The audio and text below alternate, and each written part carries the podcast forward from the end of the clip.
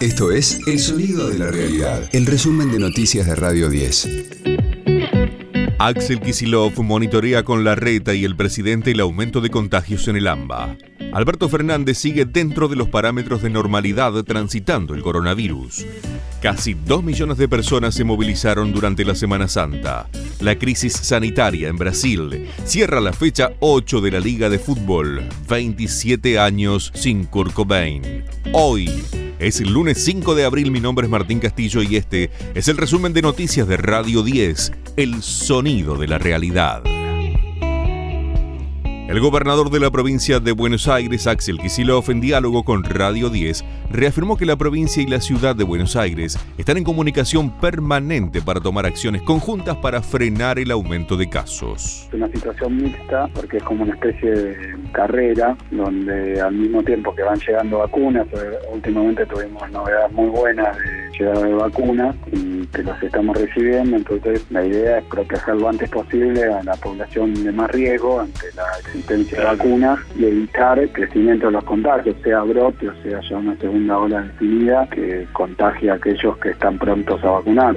Escucha a Gustavo Silvestre y a Pablo Dugan en las mañanas de Radio 10. Nuevo comunicado sobre la salud del presidente. La unidad médica presidencial difundió que se ha evaluado al primer mandatario, quien se encuentra estable, asintomático, con parámetros dentro de los rangos de la normalidad. Alberto Fernández seguirá cumpliendo el aislamiento obligatorio bajo control médico continuo. De esta forma, se reitera que el cuadro clínico es leve, confirmando la inmunización otorgada por las vacunas recibidas previamente. Semana Santa y el movimiento de turistas. En varios de los destinos se cumplió con los cupos estimados por los distintos operadores. Esto fue analizado por el presidente de la Cámara de Turismo de la República Argentina, Aldo Elías. Yo diría que hay un piso de un millón y medio de turistas que se trasladan a Semana Santa. Fue un millón novecientos en el 2019, estamos cerca de los dos millones en este momento, así que cumplimos las expectativas que teníamos previa a la Semana Santa, cuando ya sabíamos que había muchos destinos que estaban al 100% y realmente ha sido un gran fin de semana, sobre todo para las economías regionales que venían muy golpeadas y para una actividad que estuvo prohibida durante nueve meses, los últimos nueve meses del 2020. Se profundiza la crisis sanitaria en Brasil. El ex canciller Celso Amorín dijo por Radio 10 que la sociedad comenzó a comprender que la apertura inicial no fue buena. No obstante, evaluó que cerca del 30% de la sociedad continúa apoyando al presidente Jair Bolsonaro. La sociedad brasileña en su conjunto empieza a comprender el desastre, pero en el inicio mucha gente tenía la idea que quizás para salvar la economía era necesario mantener eh, abiertas las tiendas y funcionando, pero ya ahora está claro que una de las razones para la recesión es justamente la, la pandemia ella misma.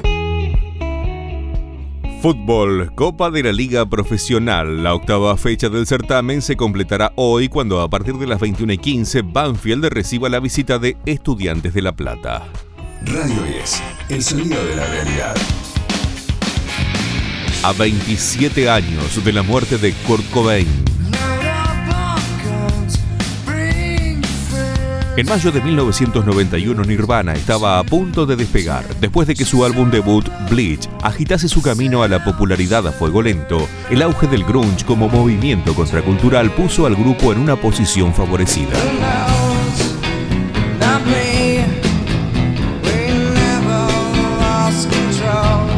De un momento a otro, el trío pasó a ser parte de un sello independiente a firmar un contrato con una multinacional, lo que se traducía en dosis iguales de satisfacción y presión.